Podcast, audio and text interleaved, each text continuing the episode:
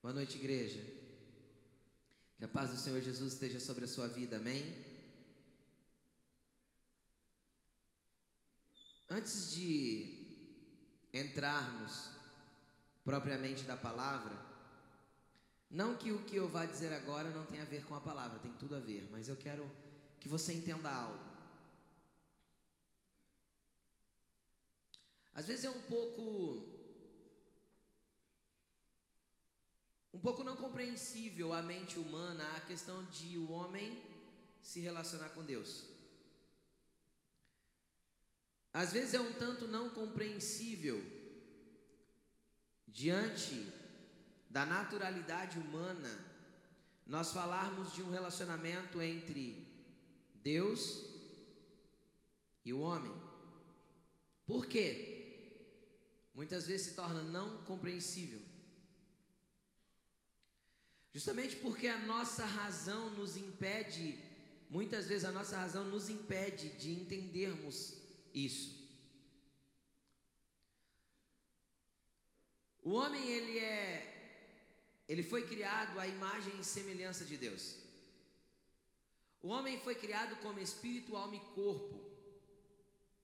Só que o pecado inverteu o processo de criação de Deus e fez o homem ter uma sensibilidade muito maior por aquilo que os seus olhos podem ver, suas mãos podem tocar, seu nariz pode sentir o olfato, pode sentir o cheiro e aquilo que nós podemos ter uma razão comprovada, palpável. O homem se tornou cada vez mais racionalista, devido à ampliação do que se chama ciência, do que se chama conhecimento. Ciência é o fato de conhecer algo de entender alguma coisa. E nos últimos anos isso tem se multiplicado. E em muitos lugares do mundo, preste atenção no que eu estou falando. Nós vemos o Evangelho morrer.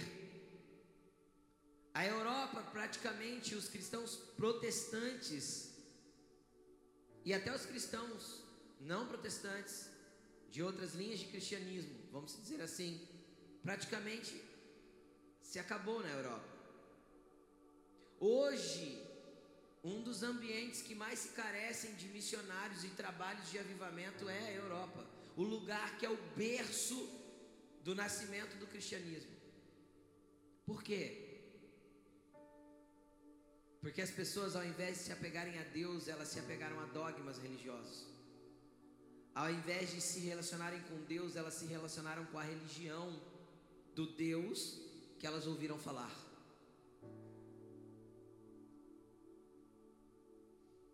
Mas eu não creio que isso vai acontecer com essa igreja. Eu vou repetir, eu não creio que isso vai acontecer com essa igreja. Eu não quero que você se relacione com Deus que você ouviu falar. Ou seja, que você se relacione com a religião desse Deus que você ouviu falar. Eu quero que você entenda o caminho para se relacionar com Ele. Eu quero que você entenda o caminho para conhecer Deus, porque esse é o desejo de Deus desde o princípio da criação. Deus criou Adão e Eva para ter relacionamento com eles. O relacionamento foi interrompido pelo pecado. Deus tirou o povo do Egito para ter relacionamento com eles e fazer deles uma nação sacerdotal, uma nação de sacerdotes. Sacerdotes quem que era? Aqueles que podiam interpretar o ambiente espiritual e manifestar para as outras pessoas. Mas Deus não queria um sacerdote. Leia lá na palavra, nós vamos ver em Êxodo 13, se eu não me engano, que o povo entrou no deserto e Deus falou: santifica o povo, porque eu quero falar com o povo. Eu quero todos eles, para que eles sejam uma nação sacerdotal. Eu quero todo o meu povo tendo relacionamento comigo. Mas o povo disse não. Então Deus escolheu Moisés para falar com Moisés e transmitir Deus para o povo. E com isso Deus teve que criar uma religião, porque senão o povo se desviava por completo. Porque o povo não queria um relacionamento direto com Deus. E quando Jesus veio, a gente vê que nem os sacerdotes tinham relacionamento com Deus mais, nenhum. Nem aqueles que deveriam entender os ambientes espirituais e as coisas espirituais que estavam acontecendo entendiam. Não reconheceram o Cristo que eles tanto esperavam, não reconheceram João Batista abrindo o caminho para o Senhor, não reconheceram nada do que aconteceu na cara deles, e esse é um perigo que nós podemos viver hoje. Às vezes Deus vai estar fazendo algo grande na nossa frente, no nosso rosto, e a gente não vai estar percebendo. Por quê? Porque a gente se desligou de Deus e ficou longe dele. Isso nos cega.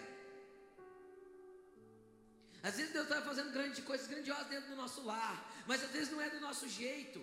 Às vezes é uma bagunça ou um conflito instalado dentro do teu lar, que é o princípio da manifestação de Deus para pôr as coisas em ordem. Só que a gente não vê, está debaixo do nosso nariz, a gente não consegue entender. Por quê? Porque a gente esqueceu de se relacionar com Deus e aprendeu na religião que o nosso lar tem que estar em paz. Lógico que tem que estar em paz, mas para ter paz tem que ter ordem. A Bíblia diz que Deus não é Deus de confusão, não, Deus não é Deus de desordem, mas de paz, ou seja, onde há desordem não há paz. E a gente fica buscando um lar de paz, mas não busca ordem para o nosso lar. Não busca colocar o marido no devido lugar e a esposa no devido lugar, os filhos no devido lugares. Não busca ordem dentro dos ambientes familiares, daquilo que pode e não pode.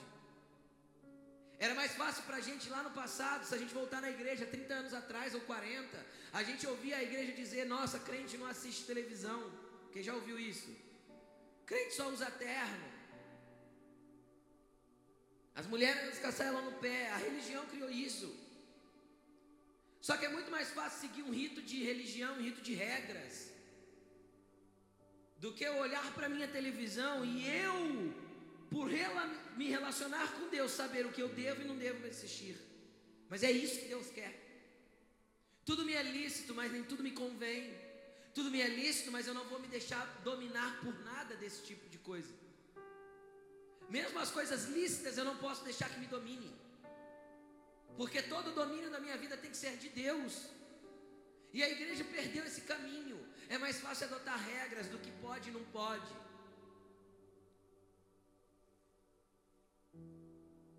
Às vezes os jovens já vieram perguntar para mim, pastor, eu posso fazer uma tatuagem?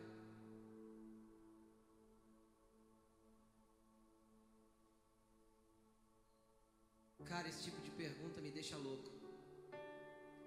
Eu queria que os jovens chegassem em mim e falassem assim: Pastor, como eu faço para chegar mais perto de Deus? Como eu faço para conhecer Ele mais intimamente? Como eu faço para ser o cara mais louco por Jesus da face da terra? Como eu faço para ter um ministério abrangente, louco, que impacte nações? Era isso que eu queria que fossem as perguntas dos jovens nos nossos dias.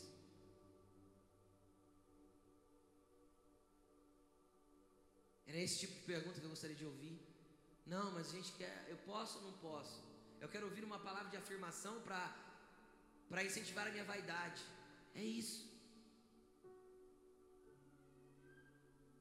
Eu preciso que alguém confirme a vaidade que existe no meu coração de ter alguma coisa e fazer alguma coisa. Hoje eu quero te levar, filho do Pai para perto do Pai através dessa palavra. Chega de viver raso. Chega de viver longe, chega de ter Deus como uma religião.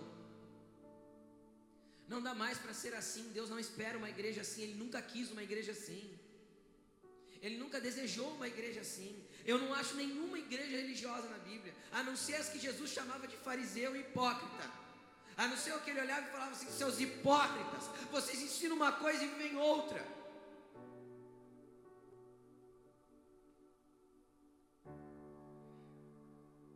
Pai te quer.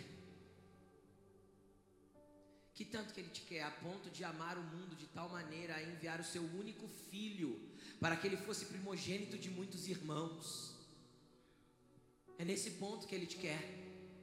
De pegar tudo que Ele tinha de filiação e dar para que Ele tivesse mais filhos. Deus é um Deus de plantio, e Ele plantou. Plantou Cristo, para que Ele me tivesse, te tivesse, nos tivesse.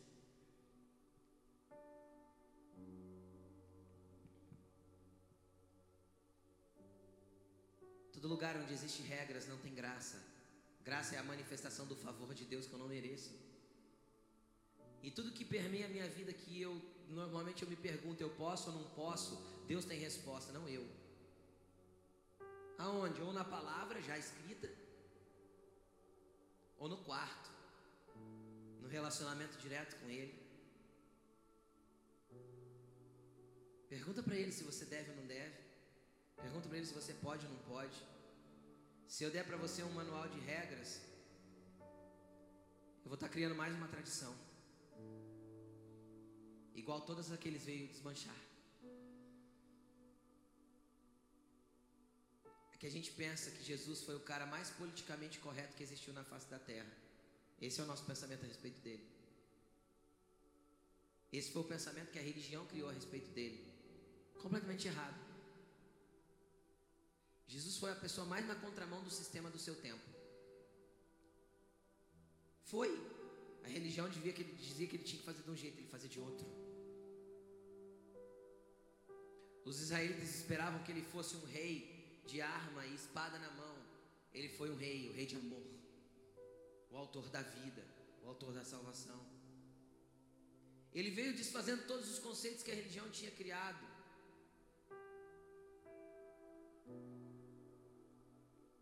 E se Deus me colocou hoje aqui na tua vida para desmontar esses conceitos, eu quero ser o agente de, de desconstrução para que nós possamos juntos construir uma nova estrutura interna daquilo que o Pai quer que nós sejamos. Hoje eu vou falar um pouquinho a respeito do caminho para a intimidade, que é tudo que Deus espera de nós. Caminho para a intimidade. Repreendo e disciplino aqueles que eu amo. Por isso, seja diligente e arrependa-se. Eis que estou à porta e bato. Se alguém ouvir a minha voz e abrir a porta, eu entrarei, cearei com ele e ele comigo. A gente utiliza muito, a igreja utiliza muito o versículo, eis que estou à porta e bato, para falar de salvação. Jesus está à tua porta, Ele está batendo hoje, abre a porta para Ele. Esse versículo não é para salvação. Porque essa carta não foi endereçada para não cristãos que precisavam se tornar cristãos, para não salvos, para não conhecedores do Pai que queriam ou que deveriam conhecer o Pai. Essa carta não foi direcionada aos perdidos, ela foi direcionada à igreja. Se você voltar um pouquinho para cima, deve ter um subtítulo na tua, na tua Bíblia escrito assim: Carta à Igreja de Laodiceia. Se somos igreja, já somos do Pai, amém? Quem é do Pai diz um amém bem forte. Isso aí. Então, essa carta ela era endereçada à igreja, a nós, a eu e a você. E apesar dela ter um endereço específico, a igreja de Laodiceia, nós entendemos que todo o contexto bíblico, ele se renova geração após geração como, como algo profético que vai influenciar este tempo. A palavra do Senhor se renova a cada manhã. A Bíblia mesmo diz isso. Certo? Então esse livro é um livro profético, o Apocalipse, e ele fala de coisas futuras, mas ele fala de coisas que nós temos que estar prontos para receber as futuras. Consegue me entender ou não? Ele traz também profecias que se enquadram ao nosso tempo e essa é uma muito específica, porque se trata da igreja. E a igreja ela é a igreja, ela foi a igreja lá no século 1 e ela é a igreja hoje no século 21. Não mudou, ela não deixou de ser igreja. Ela se perdeu no meio do caminho, ela quase morreu no meio do caminho, ela foi perseguida no meio do caminho. Tentaram matar ela no meio do caminho, roubaram ela no meio do caminho, mas ela não deixou de ser igreja. Às vezes eu vejo pessoas que são defensores da igreja, pessoas que gritam tentando achar argumentos para defender a igreja. A igreja não precisa de defesa, porque quem a defende é o leão de Judá, é o rei da glória, e, e ela não precisa de defesa. A Inquisição tentou acabar com a igreja e, e não tinha ninguém para defendê-la, mas Deus a defendeu. Roma tentou acabar com a igreja, mas não conseguiu acabar. A igreja morou por mais de 100 anos em cavernas. Estude.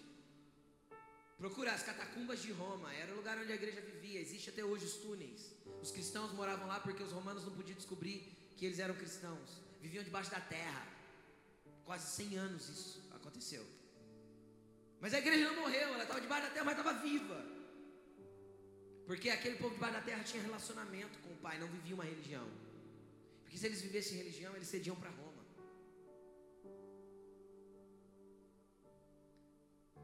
A igreja não precisa de defesa, a igreja precisa de vida. A igreja precisa de relacionamento.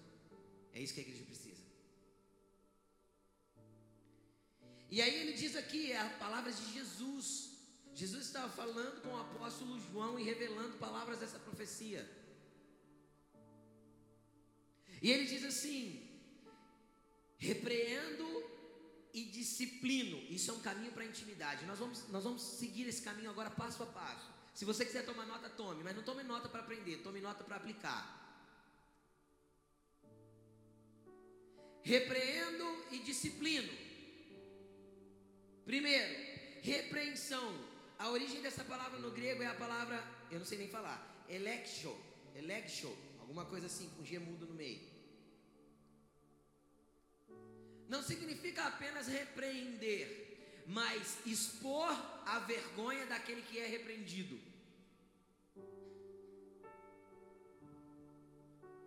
Sabe o que significa expor a vergonha no mundo antigo? Ficar nu. Isso era expor as vergonhas. E quando nós levamos isso para o ambiente espiritual,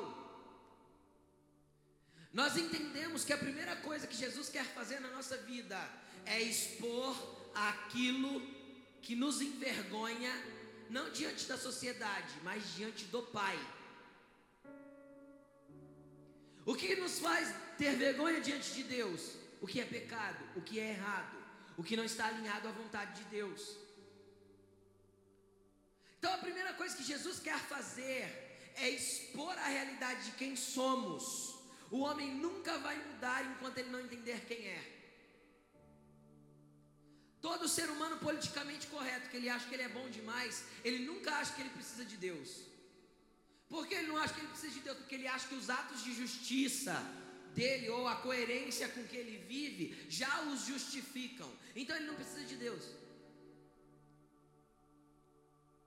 Então a primeira coisa que Jesus precisa fazer em nós, para nós começarmos a ter um relacionamento com Ele, é expor a nossa vergonha, nos repreender a ponto de reconhecermos quem somos e o que estamos fazendo de errado, aquilo que contraria a vontade de Deus.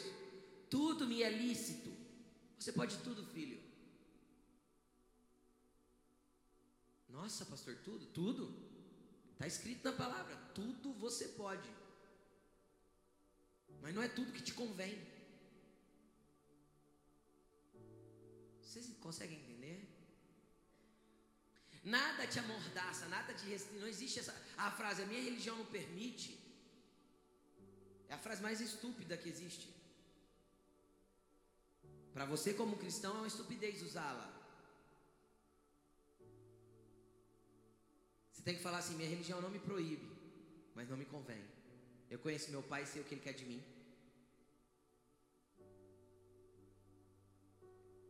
Será que você está conseguindo entender o que eu estou falando?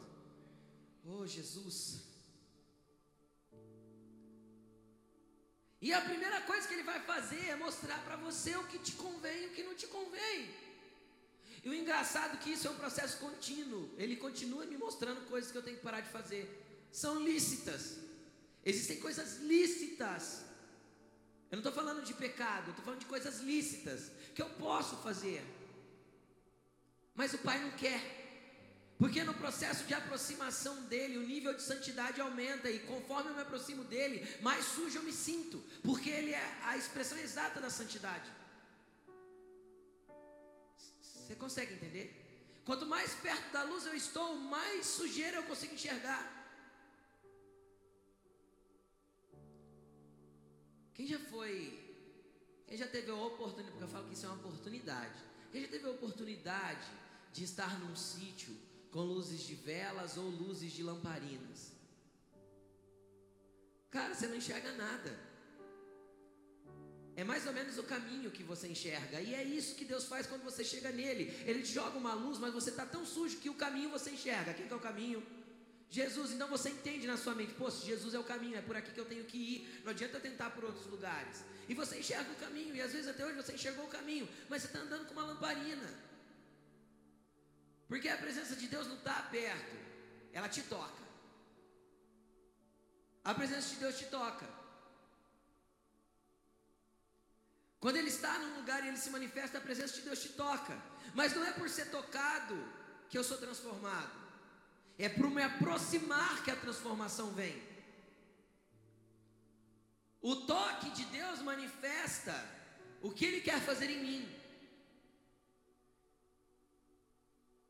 O toque de Deus manifesta o que Ele. Vou, vou tentar te explicar. Vou usar o Fê aqui para tentar explicar. O Fê ainda não é casado. Eu já sou. Ainda não é, mas vai casar, né, Fê? Amém? Jesus está preparando. E o interessante é o seguinte: quando a gente casa, a gente tem uma intimidade completa, certo? No todo. A Bíblia diz: o corpo da mulher pertence ao homem e o corpo do homem pertence à mulher. Isso é intimidade completa. A Bíblia diz isso. Deus ama isso dentro do casamento. Só que o interessante é que quando a gente, principalmente na adolescência, depois que fica mais adulto, é, muda o sistema. Mas, por quê? Por quê? Porque começa a entender e ter maturidade. Mas na adolescência, principalmente, quando você está com aquela paixonite, quem já teve paixonite aí diz amém? Todo mundo já teve paixonite. Pode tirar a mão do teclado um pouquinho. Só, só isso aqui, ó. Ó, às vezes vocês não vão ver, mas você vem com a mão e você rela na. Só de tocar assim. Já.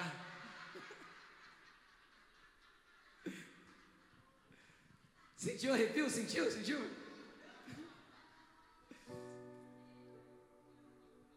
Só de tocar já queima por dentro, já dá um negócio. O que, que é isso? Isso é um princípio de intimidade. Vocês conseguem entender? É o caminho que eu estou tentando abrir para criar uma intimidade maior para depois andar de mão dada, e depois de andar de mão dada, dar um beijo na boca, e depois de dar um beijo na boca, os caminhos vão avançando. Toda intimidade é um contínuo, não existe volta de intimidade, nunca vi. Por isso, jovem, você tem que se preservar.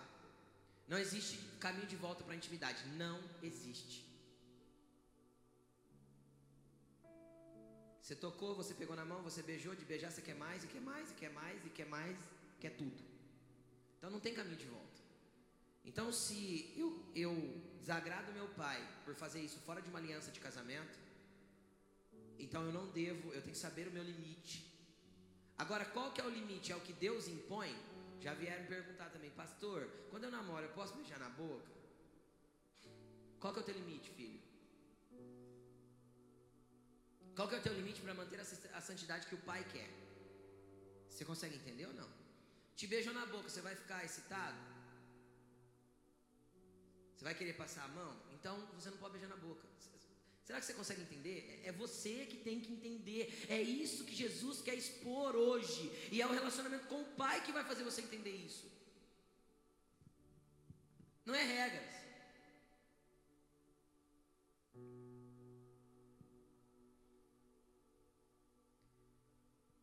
E aí, quando a gente chega em Jesus, ele toca a gente com a presença dele, sabe? Ele rela no seu dedinho. E você sente um arrepio. Você sentiu, Fê? Você sentiu? E a gente sente um arrepio. E a gente fala, ai, Deus está aqui. E ele está, ele está tocando. Ele está tentando chegar com um caminho de intimidade. Agora basta você reagir ou não. A tua reação pode ser tirar a mão e a tua reação pode ser dar aquela chegadinha mais perto e cruzar os dedos. A tua reação pode ser pegar na mão. A tua reação pode ser dar um passinho para o lado e dar uma aproximadinha.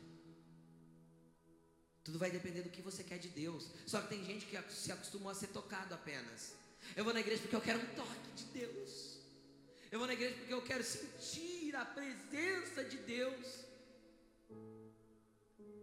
E Deus manifesta, porque Ele continua sendo Pai, Ele continua querendo ter intimidade. Ele vai tocar e retocar e tocar e tocar de novo, até que você entenda que a aproximação É você que tem que fazer, porque a parte dele ele já fez na cruz. Tudo que ele precisava fazer para você conseguir se aproximar dele, ele fez na cruz. O véu foi rasgado, o caminho foi aberto. O Espírito Santo veio, tudo aconteceu e ele continua te tocando para tentar falar: Filho, eu quero me aproximar. Mas quanto mais eu me aproximo da santidade de Deus, mais eu começo a ver as minhas imperfeições. Quem já começou a namorar e pensou que era uma coisa e um dia depois você viu que era outra? Né? Acho que quase todo mundo passou por isso também. Por quê? Porque a aproximação mostra não a beleza que eu estava vendo inicialmente, mas mostra os defeitos. E quando casa você vai descobrir mais um monte. Só que aí já não tem mais opção de volta. A aliança é uma só. Pelo menos essa é a vontade do Pai, como eu sei, está escrito. Então, querido, quanto mais intimidade, mais defeitos eu conheço. E quanto mais eu me aproximo de Deus, mais Ele vai mostrar para mim os meus defeitos. Essa é a repreensão. Quanto mais desnudo eu estiver na presença dele, quanto mais eu conseguir me expor para ele com a realidade que eu sou. O problema é que a gente se acha muito justo, muito certo, muito bonitinho, e na verdade nós somos feinhos, porque quando a gente pensa que já está bom, a gente aproxima um pouquinho mais dele, a gente vê coisa dentro de nós que a gente fala: não acredito que eu tenho isso aqui. E quanto maior a aproximação, mais ele quer tratar, mais ele quer repreender, mais ele quer expor. E essa exposição é o que vai gerar a decisão. Como assim, pastor?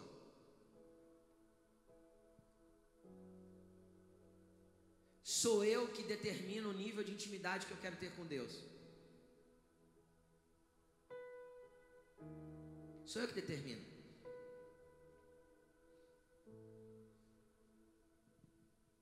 Quanto mais nós chegamos perto, nós vamos decidir se nós queremos continuar avançando ou se onde estamos já está bom. Com Deus é assim. Aí existem aqueles que se conformam com o nível que estão. E toda vez que eu me conformei com o nível que eu estou, normalmente eu costumo retroceder.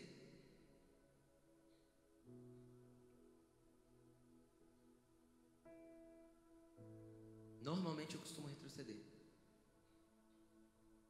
E Jesus quer começar a expor as suas vergonhas. Vergonhas daquelas vergonhas que diante dele são vergonha.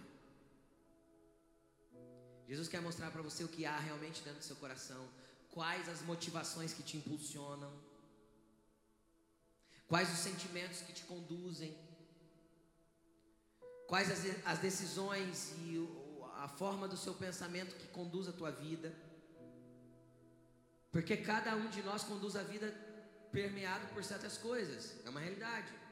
Tem gente que deixa as emoções conduzir a vida, tem gente que deixa a razão conduzir a vida, tem gente que deixa a vida conduzir a vida. Tipo, o lado que o vento soprar eu vou, tipo Zeca Pagodinho. Deixa a vida me levar, a vida leva eu. Tá indo para nada e para lugar nenhum. Não faz sentido, não tem propósito. E nós temos que desmontar esse conceito. Nós temos que aprender a alinhar e entender que a aproximação de Deus vai mostrar algumas coisas que nós não queremos ver, mas que é necessário vermos.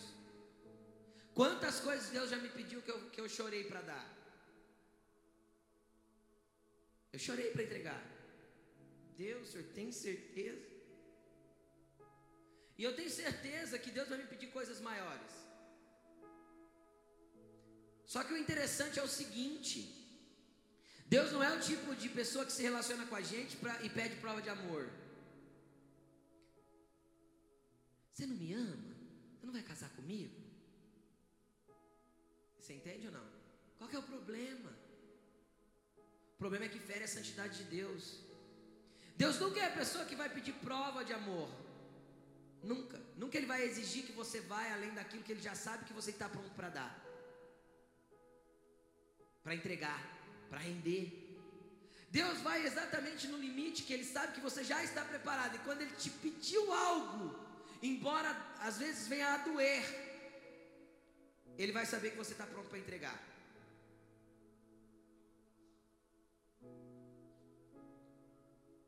E aí, quando eu continuo olhando aqui, a primeira coisa que eles pedem é para a gente expor essas vergonhas e entender que Ele vai nos repreender nos ensinar até o nível que a gente quiser ir.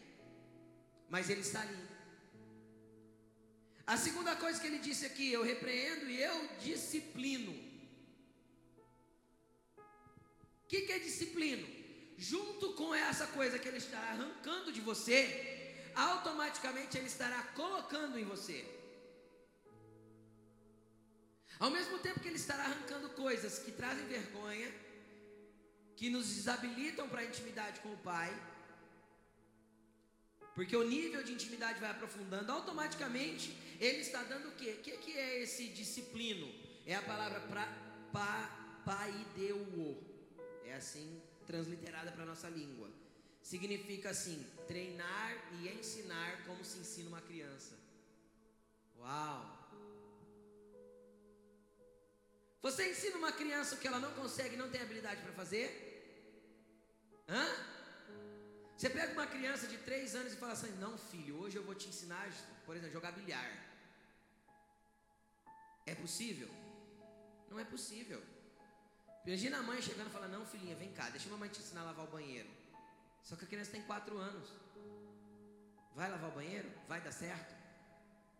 Imagina o pai pegando o filho de 11 e falando assim: Vem cá, filho, papai vai te ensinar a dirigir. Ele não tem altura para enxergar acima do volante. Então é treinar e ensinar a partir do princípio que se ensina uma criança, e é assim que Deus vai lidar conosco.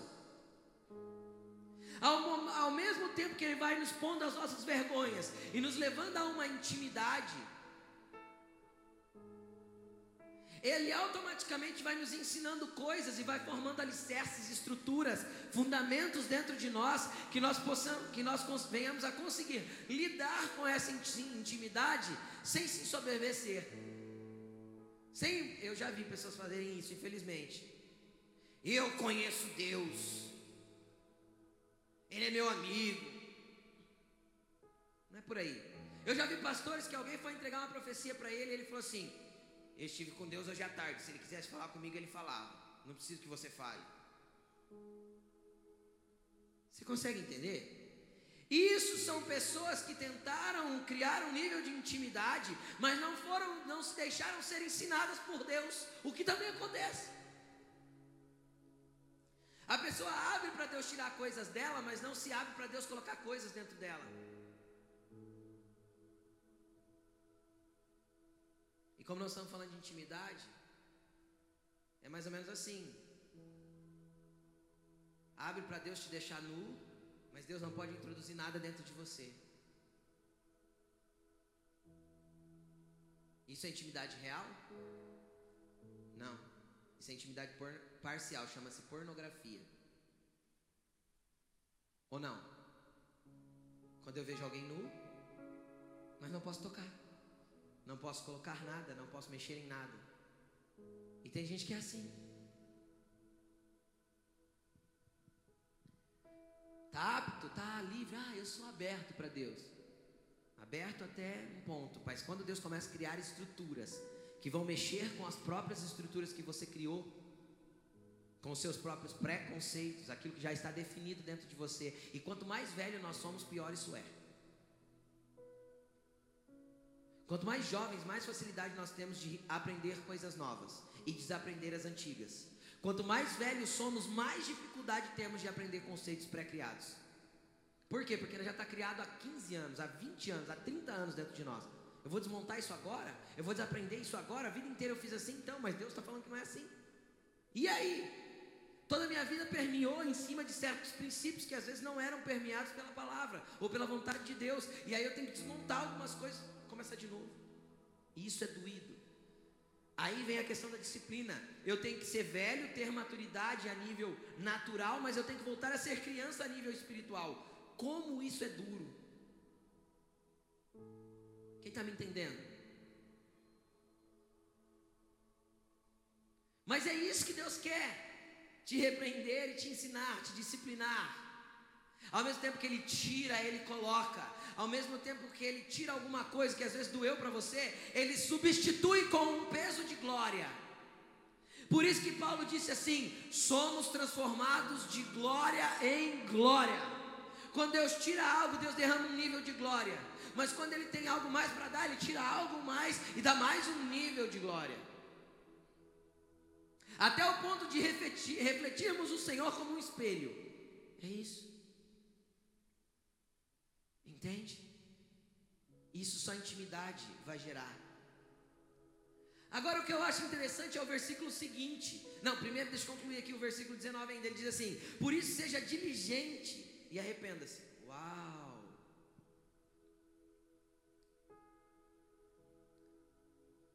Quando ele começar a te repreender e te disciplinar, seja diligente. E é tudo que nós não somos. Diligente é o que? Fazer rapidinho, entende? Ter vontade de realizar alguma coisa. Se empenhar em que algo aconteça. É tudo que nós não somos. A hora que Deus começa a fazer, a gente se esquiva. Opa, até que tá bom, Deus, mexe aqui não. Às vezes Deus pede insistentemente coisas para a gente durante muito tempo. Aí vai chegar um nível de maturidade que você vai ter que Deus vai falar uma vez. Aí quando você for questionar ele, ele vai falar assim: Eu já não te disse? É igual pai com o filho mais velho. A criança a gente fala: Não mexe, não põe o dedo na tomada. Não põe o dedo na tomada. Não põe o dedo na tomada. Aí a gente abre a mãozinha, dá um tapinha na mãozinha, na palma da mão. Não pode. Deus fala várias vezes. Mas conforme a gente vai crescendo com Ele, vai conhecendo o Pai mais intimamente, muitas vezes Ele vai falar assim: não faça isso. Ou faça isso. E a gente foge, se esquive. Tá?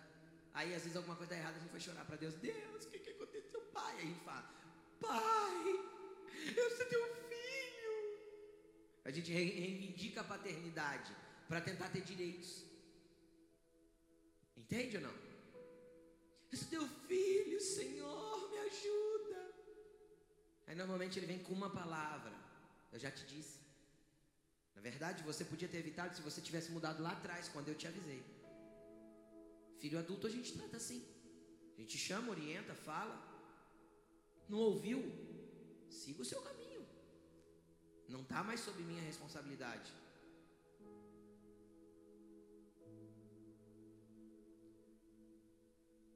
Então Deus quer que você cresça com Ele. E às vezes parece estranho que eu estou te falando, eu sei. Porque às vezes você ainda está no período do toque. Deus não vai deixar de tocar, querido. Deus vai continuar te amando. Deus vai continuar tentando se aproximar, mas eu estou te dando um caminho do que Ele quer que você percorra. Eu estou te ensinando algo para a tua vida, não para o teu dia.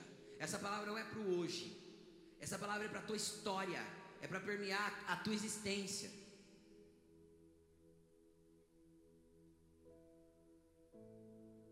Cabe você entender em que tempo você está e, e, usar esse tempo de forma sublime. Sabe aquela coisa de aproveitar a vida de forma intensa? Quem já ouviu falar disso? Quero viver a vida de forma intensa. A vida com Deus é o mesmo. Aproveite cada momento de forma intensa. Ele está te tocando? Ah, se entrega no toque. Sente os arrepios. Pula. Seja batizado no Espírito Santo. Fale em línguas. Role. Chore. Seja intenso em cada etapa que Deus quer te levar.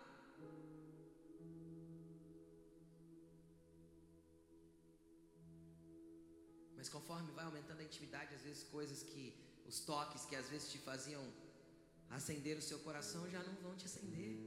Porque você já conhece Deus numa intimidade diferente, um nível de relacionamento que é outro.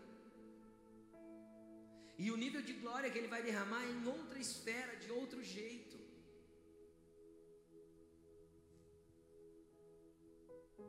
Amém? Não que nós não gostemos do toque. Porque apesar de ter às vezes você tem 30 anos de casado, um carinho é sempre bom. Certo? Não existe momento que não caiba um carinho, um toque afetuoso. E com o pai vai ser da mesma forma. Vai ter momentos que ele, você vai precisar de colo. E ele vai falar: deita aqui. E ele vai acariciar a sua cabeça. São toques importantes que nós precisamos viver. Independente do nível de intimidade que temos, vai depender do momento que estamos vivendo. Ele é Pai compreensivo, amoroso, que vai nos conhecer na nossa intimidade. Então os toques sempre vão existir. Mas que nós não vivamos de toque. E se você está vivendo de toque hoje, querido, aproveite isso de forma intensa. Pastor, nem toque eu sinto. Então está faltando você se abrir para repreensão. Deixar Deus começar a tirar algumas coisas de você. E aí ele fala: seja diligente e arrependa-se. Por quê? Porque a diligência me fala do aprender, como criança. E o arrependa-se fala do, da repreensão, do me desnudar. O arrependimento me leva a largar as coisas velhas. E a diligência me leva a aprender as coisas novas. E nós temos que associar as duas coisas, seja diligente e arrependa-se. Ele pediu as duas coisas, porque é um simultâneo, é um conjunto que ele quer que nós andemos. Eu vou desaprendendo as coisas velhas e aprendendo as coisas novas. Até chegar ao nível que o apóstolo Paulo explicou para a gente. As coisas velhas são passadas, eis que tudo se fez novo. Uau! Tudo se fez novo em mim, é isso que Deus quer eu olhar para trás e falar assim: passou as coisas velhas, não tem mais nada de velho em mim, tudo é novo, porque Deus construiu. Seja diligente e arrependa-se. Arrependa-se e seja diligente. É isso que Ele quer. Aí vem o segundo versículo que nós lemos, o 20, que é o versículo repetidíssimo no meio cristão, mas ele diz: Eis que estou à porta e bato.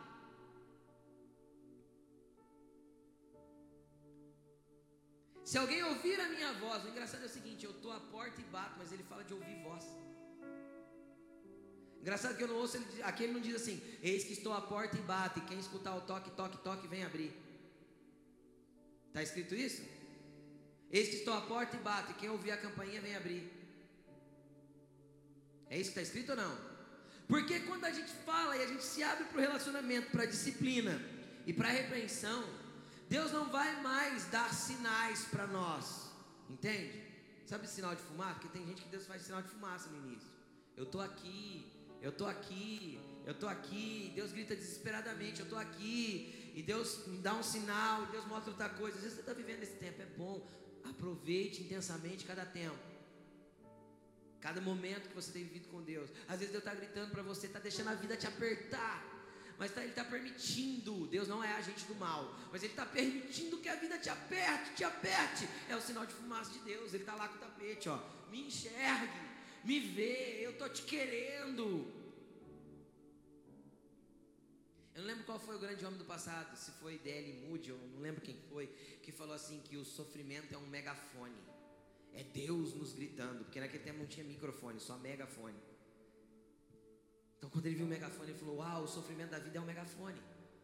É Deus gritando, tentando te alertar. Corra para mim, corra para mim. É o sinal de fumaça de Deus. Eu estou aqui, ó, me veja. Deus faz isso porque Ele te ama. E às vezes você está vivendo, às vezes você recebeu um sinal de fumaça hoje vem na igreja pela primeira vez. Seja bem-vindo, você foi atraído à fogueira de Deus. porque todo sinal de fumaça precisa de uma fogueira. Amém? Seja bem-vindo para começar a caminhar com Jesus conosco. Pastor, tem gente ruim na igreja? Graças a Deus. Graças a Deus, porque Ele atrai os ruins para esse lugar. Porque Ele não veio para os sãos, Ele veio para os doentes. Ele não veio para o justo, Ele veio para injustos. Ele disse isso, Jesus. Então o que é isso aqui? Ó? Uma multidão de gente ruim tentando ir para um lugar bom. Amém? Olha para o irmão que está do seu lado e fala assim: quer ser ruim junto comigo? Eu estou lutando para ser bom. Amém? É isso. Andar com Jesus é isso. É uma multidão de gente ruim lutando para ir para um lugar bom. Um lugar em Deus. E nós temos que continuar. E ele está à porta, mas ele está à porta batendo. E quando ele fala que ele está à porta batendo, não é para a gente ouvir sinais, mais barulhos. Pé, na campainha. Não é isso que Deus quer que a gente ouça, nem isso aqui, ó. O que, que, a gente, que, que Deus quer que a gente ouça quando Ele bate na porta? A voz. E Jesus falou assim: As minhas ovelhas me conhecem pela minha voz. É quem é dele já. quem já é filho dele, quem já é ovelha dele. Esses conhecem ele pela voz. Agora, essa porta não é a porta de entrada do teu coração. A porta de entrada ele já abriu faz tempo. Foi no sinal de fumaça que você abriu a porta do coração. Essa é a porta daquele quartinho lá do fundo. Sabe aquele cheio de bagunça que você não quer mostrar para visitante nenhum?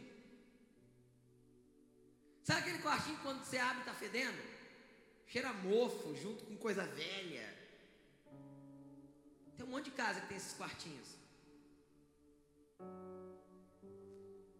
Não é a porta da frente que Jesus está batendo, é nessa outra porta. As portas dos lugares mais íntimos dentro de você. Você leva uma visita que foi a primeira vez na sua casa, você leva ela para o teu quarto? Ah, vamos ali no meu quarto assistir uma TV comigo. Deita aqui na minha cama, vamos assistir a TV aqui, ó, com controle na mão. Pode tirar a camisa, vamos ficar só de short aqui, ou só de roupa íntima. Você faz isso com visita na sua casa? Não, porque aquele lugar é para você e para sua esposa, são lugares íntimos. O visitante vai assistir TV com você na sua sala, sentado no seu sofá.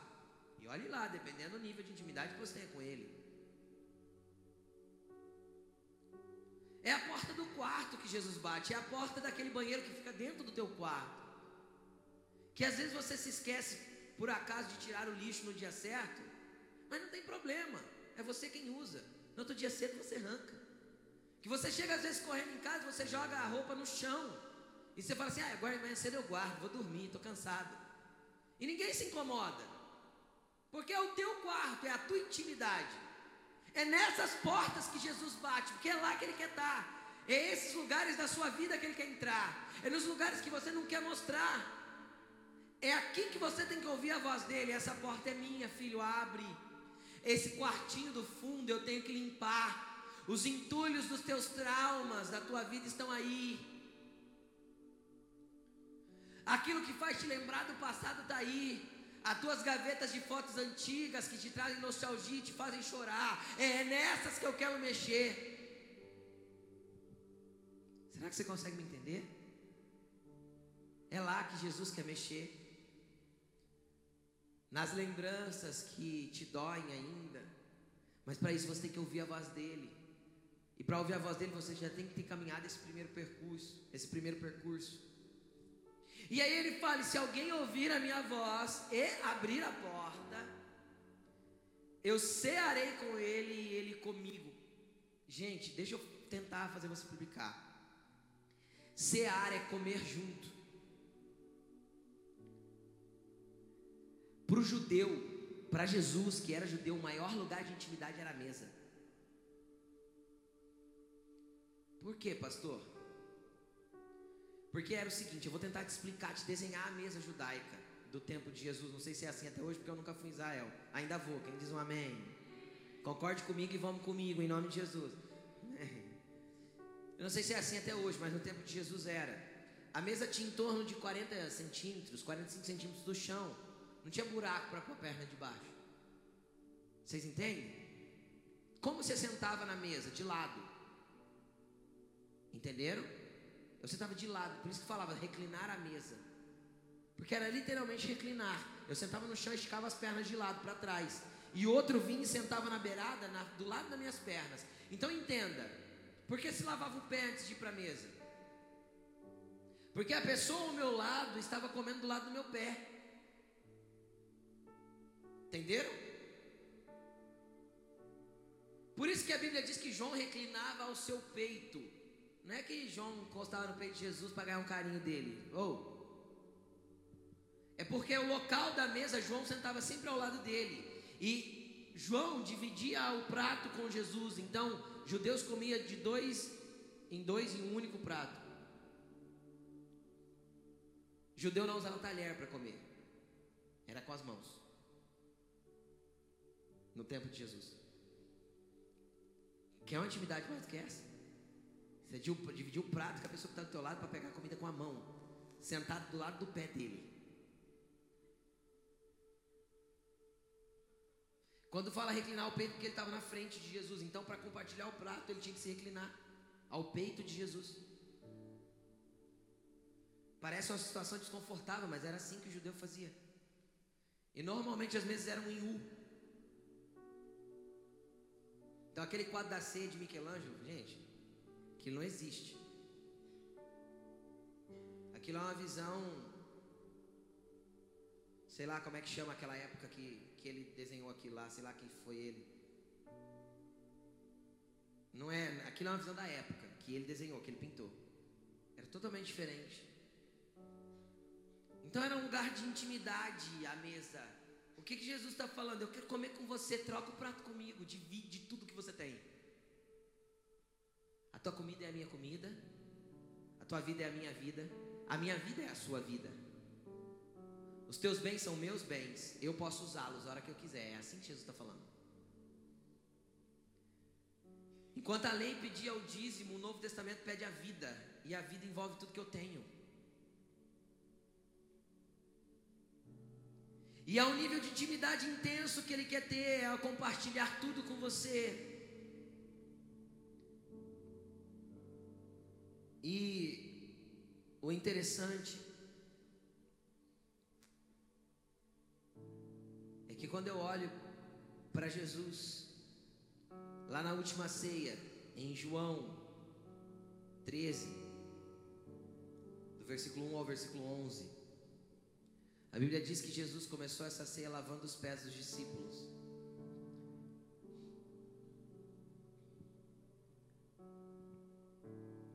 Aí Pedro falou: Não, você não vai lavar meus pés, Jesus. Jesus olhou para ele: Pedro, se você não deixar eu lavar seus pés, você não tem parte comigo. Ele falou para o Senhor: Então lava tudo. Ele falou: Pedro, Segura. Segura, Pedro. Ninguém precisa tomar banho se o corpo já está limpo. Lava o pé. O judeu andava de sandália e não tinha calçadas, né? No piso não era calçado. Então o pé sujava de terra. Por isso lavava-se antes de comer.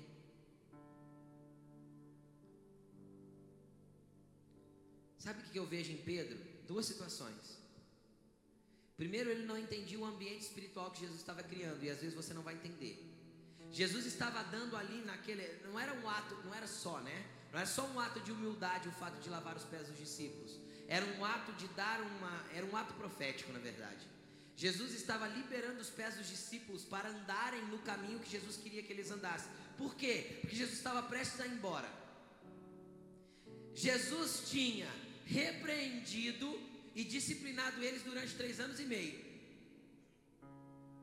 Só que havia chegado um tempo onde eles precisavam pegar essa disciplina e essa repreensão e aplicar em forma de ministério. Vocês estão me entendendo ou não? Vai chegar um tempo na tua vida que Jesus vai começar a dizer: Ó, oh, é hora de fazer. É hora, eu te quero em tal lugar, eu te quero fazendo isso, eu te quero fazendo aquilo, eu te quero sendo uma benção aqui, eu te quero sendo uma benção acolá. Esses discípulos tinham sido repreendidos e exortados e, e, e disciplinados, mas eles ainda não tinham entendido que os pés deles tinham que estar livres para caminhar na onde Jesus queria que eles caminhassem e fazer aquilo que Jesus queria que eles fizessem, ir realmente, mover as coisas realmente, do jeito que o céu queria que eles movessem, porque eles já tinham compreendido a esfera celestial através de Jesus. Então, esse nível de relacionamento nos leva a nos mover dentro daquilo que o céu quer que nós nos movamos. Jesus, ali naquela hora, estava fazendo um ato profético, liberando os pés dos discípulos para irem, para caminharem sobre o fundamento que Jesus tinha lançado dentro deles. Era mais que um ato de humildade, era um ato de marca, de sinal. Os pés de vocês estão livres para ir. O que, que Paulo falou? Quão formosos são os pés daqueles que anunciam a paz. Tem a ver com o sinal que Deus estava dando, com a marca que Jesus estava introduzindo neles, para que eles caminhassem exatamente nas pegadas que Jesus tinha traçado para eles. Dentro de que ambiente? De intimidade, de repreensão, de, de disciplina. Jesus repreendeu. Jesus repreendeu, claro. Pedro falava tanta besteira, Jesus olhava falava para ele assim: sai para trás de mim, Satanás. Pensou Jesus olhar para você e falar para trás de mim, Satanás? Você vai falar o que para ele? Ele não me ama mais.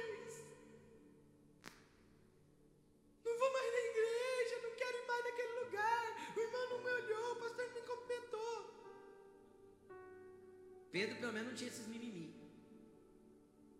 Tá cheio de cristão mimimi hoje em dia. Quer que a igreja seja do jeito que ele imagina.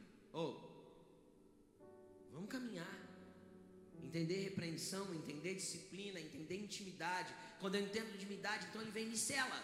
Ele me marca, ele libera os meus pés para caminhar naquilo que Ele quer que eu caminhe, na dimensão que Ele quer que eu me mova,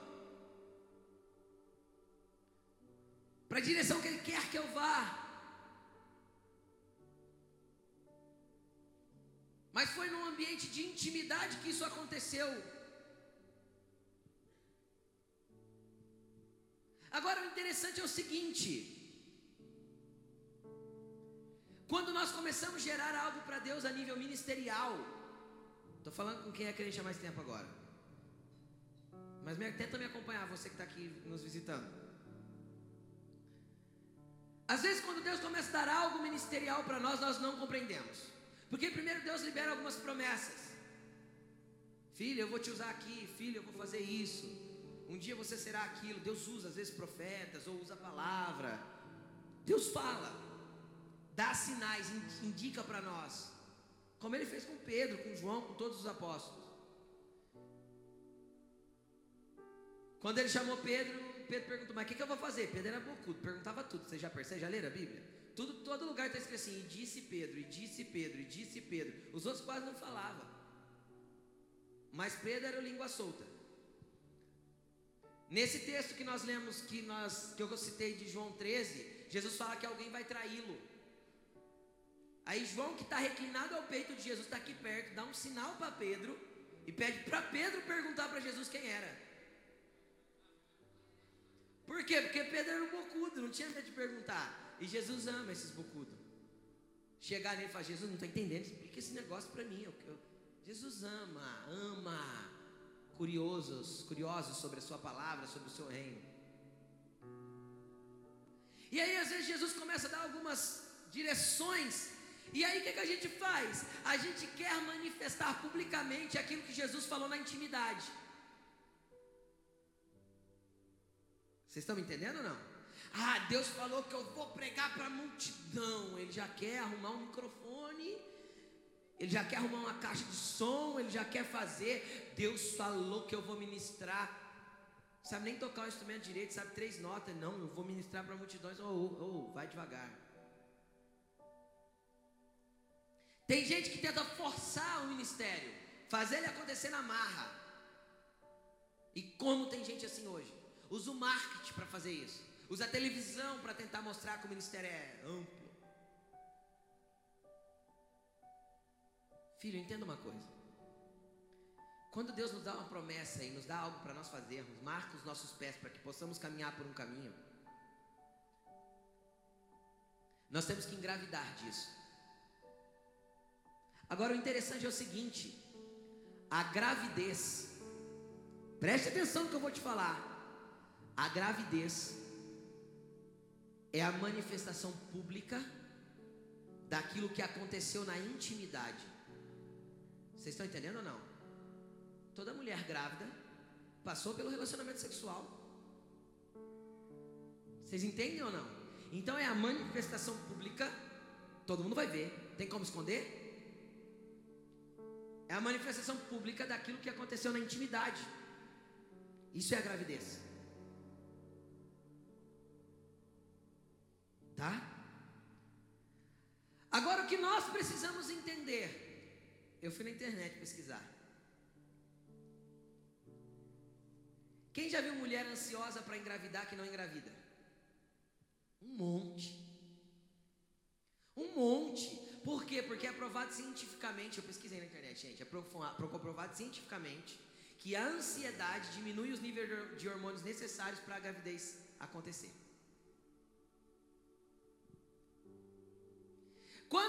Vai para o quarto, querendo engravidar, a gente perde o propósito da intimidade, porque o propósito da intimidade é ter prazer. O propósito da intimidade é ter prazer. Então, se eu vou para o quarto querendo de Deus alguma coisa, eu estou querendo engravidar. E isso não acontece. Mas quando eu vou para o quarto pelo prazer de ter intimidade com Deus, então a gravidez acontece espontaneamente. E ele começa a gerar em mim aquilo que eu tenho que dar à luz. O problema é que nós vamos para o quarto para buscar uma gravidez. E Deus não quer isso. Porque pessoas ansiosas para dar à luz logo não conseguem engravidar disso.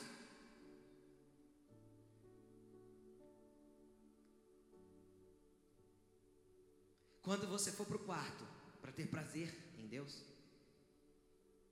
para ter intimidade com Ele e prazer, então a gravidez acontece, Deus coloca dentro de você algo sobrenatural, e as pessoas, você não vai conseguir esconder isso das pessoas.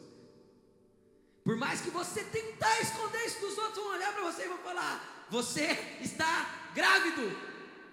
Do que? De um ministério, de uma unção, de uma profecia, de uma liberalidade, de algo que Deus colocou dentro de você.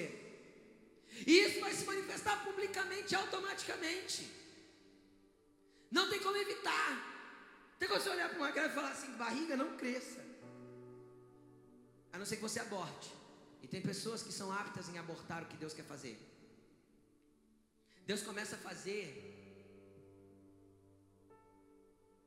Às vezes vem um demoniado perto de você e começa a tentar restringir o seu ministério e barrar o que Deus está fazendo através da sua vida. Eu não quero mais, você não vai mais, está exigindo muito de você.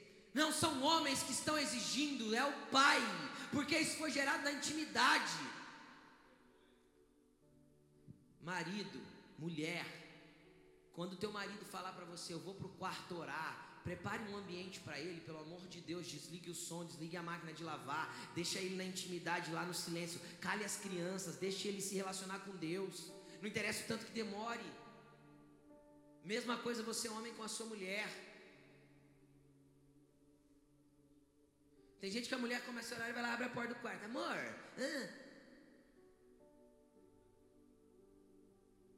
passa a chave. O que, que Jesus falou? Você quer falar com o Pai? Entra no teu quarto e fala com Ele em secreto. O que eu faço no secreto é aquilo que é íntimo.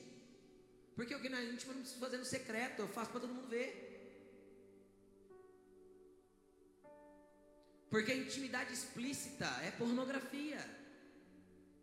E Deus não quer isso. Deus quer algo íntimo com você no secreto. E o secreto, é, o secreto é o quarto. Ele pode tocar publicamente, falar publicamente. Eu posso ir ali no ouvido da minha esposa publicamente falar uma frase para ela. Uma frase de amor, uma frase até picante, se eu quiser, é a minha esposa. Ninguém vai ver. Você entende ou não? Ninguém vai perceber o que está acontecendo. Deus faz isso no público. Te toca, te orienta, te dá uma profecia, vai indo na intimidade. Mas na hora que ele quer gerar algo dentro de você, filho, não pode ser, ele nunca vai gerar algo de dentro de você na igreja. Porque se você não, ter, não tiver tempo de quarto com ele, como Jesus ensinou, Jesus falou esse negócio do quarto antes do Pai Nosso. Vocês querem aprender a orar? Querem? Então. Quando você for falar com teu pai, não fique usando de repetições, porque teu pai sabe o que você precisa. Entra no teu quarto, tranca a sua porta, fala com teu pai em secreto, porque o teu pai que te vê secretamente te recompensará. E quando forem orar, então aí vocês orem assim. Primeiro ele falou de intimidade, depois ele falou de oração. Porque os discípulos estavam querendo aprender a orar para orar em público.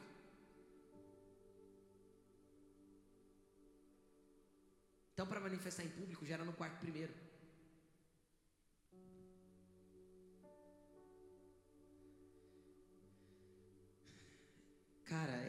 De Deus para esse tempo, para a igreja. Essa, essa conferência que a gente fez esse final de semana, sexta-noite, sábado de manhã, sábado à tarde, sábado à noite, foi pregado só isso. De 20 jeitos diferentes, foi isso que foi pregado. E faz dois meses quase que eu estou pregando isso. Eu não sei se vocês percebem. Eu uso um texto, uso outro, mas não é porque eu quero, é porque o Espírito está querendo levar a igreja nesse tempo. É o Espírito que está querendo conduzir o seu povo assim. É Deus, é o Pai que está atraindo a sua igreja para um novo momento. Eu uso 200 textos, Deus me leva para a mesma coisa: intimidade, relacionamento, quarto. A igreja tem púlpito, quarto tem altar. É na intimidade que você gera lugares onde vão gerar vidas. Coloque-se de pé.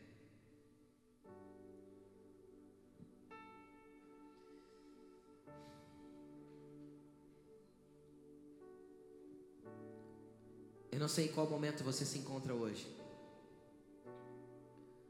Se você tem vivido por toques, se você tem vivido por sensações, eu não sei qual momento da sua vida, eu, eu, eu, eu detalhei vários momentos da sua caminhada com Cristo. Cabe a você agora falar para o Senhor, Senhor, me ensina a ver aonde eu estou encaixado, em que momento da minha vida espiritual eu estou inserido. O Senhor diz que tem pessoas aqui que fizeram um caminho contrário do relacionamento com Deus, se afastaram dele. Hoje Deus te chama para voltar. Hoje Deus te chama para voltar, filho.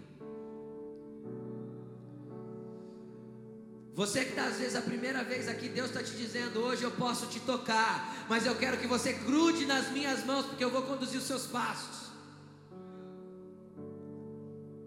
Tu és santo, Senhor. Eu não vou faz, pedir para você vir à frente hoje, sabe por quê? Porque essa palavra é para todos, inclusive para mim. Porque não é algo para o hoje, é algo para a tua vida. Carregue essa palavra no teu coração. Então é necessário que nesse tempo você comece a olhar para dentro de você e entenda onde você está em Deus. Em que momento da sua vida você está vivendo? E comece a falar, Pai, é só o meu dedinho que está tocando no seu, mas eu quero. Ah, como eu quero mais. Como eu quero mais, Senhor, eu quero pegar as Suas mãos e ser conduzido pelo Senhor como uma criança. Oh, fale com o Pai. Ere O Senhor está neste lugar e Ele quer te levar mais perto, mais junto. Feche os seus olhos, se desligue de quem está perto de você. É momento de começar um toque de intimidade. Fale para Ele, Senhor, eu não entendo bem isso que o pastor pregou, mas eu, eu, eu quero viver esse negócio aí. Seja sincero com Ele. Fale para ele, Senhor, eu não entendo bem esse negócio que foi pregado, mas eu quero viver esse tempo de intimidade. Eu quero entender a complexibilidade de tudo isso que foi pregado. Porque é o ensino dele que vai colocar essas estruturas dentro de você. Fale com Deus agora incessantemente. Feche os seus olhos, desligue-se desse ambiente natural. Deus te convida a entrar num ambiente espiritual nesse momento. Deus é espírito e importa que aqueles que o adorem, o adorem em espírito. Aleluia. Comece a falar com Ele, comece a ir mais fundo agora. Nos leva, Pai, para mais perto de Ti. Fala para Ele, Pai, eu quero conhecer-te mais. Senhor, eu quero entender quem o Senhor é. Jesus, eu quero caminhar com o Senhor, para que a minha vida faça sentido, para que a história da minha vida faça sentido.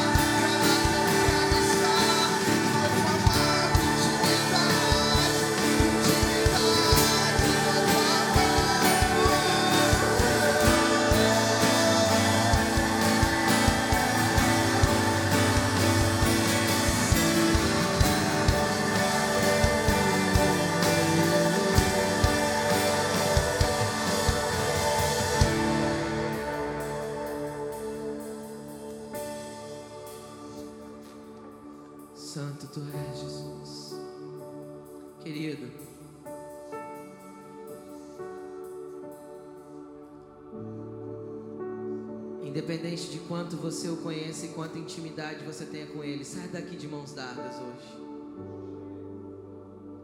E fale para Jesus: Jesus, eu não quero mais te largar, meu Pai. Eu não quero mais te largar, Paizinho, porque eu quero ir mais fundo, mais íntimo com o Senhor.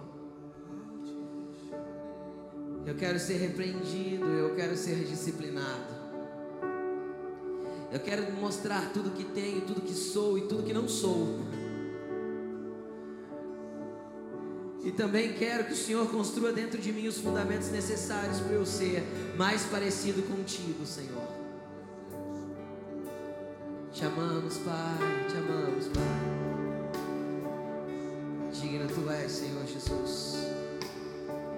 Te amamos, Pai.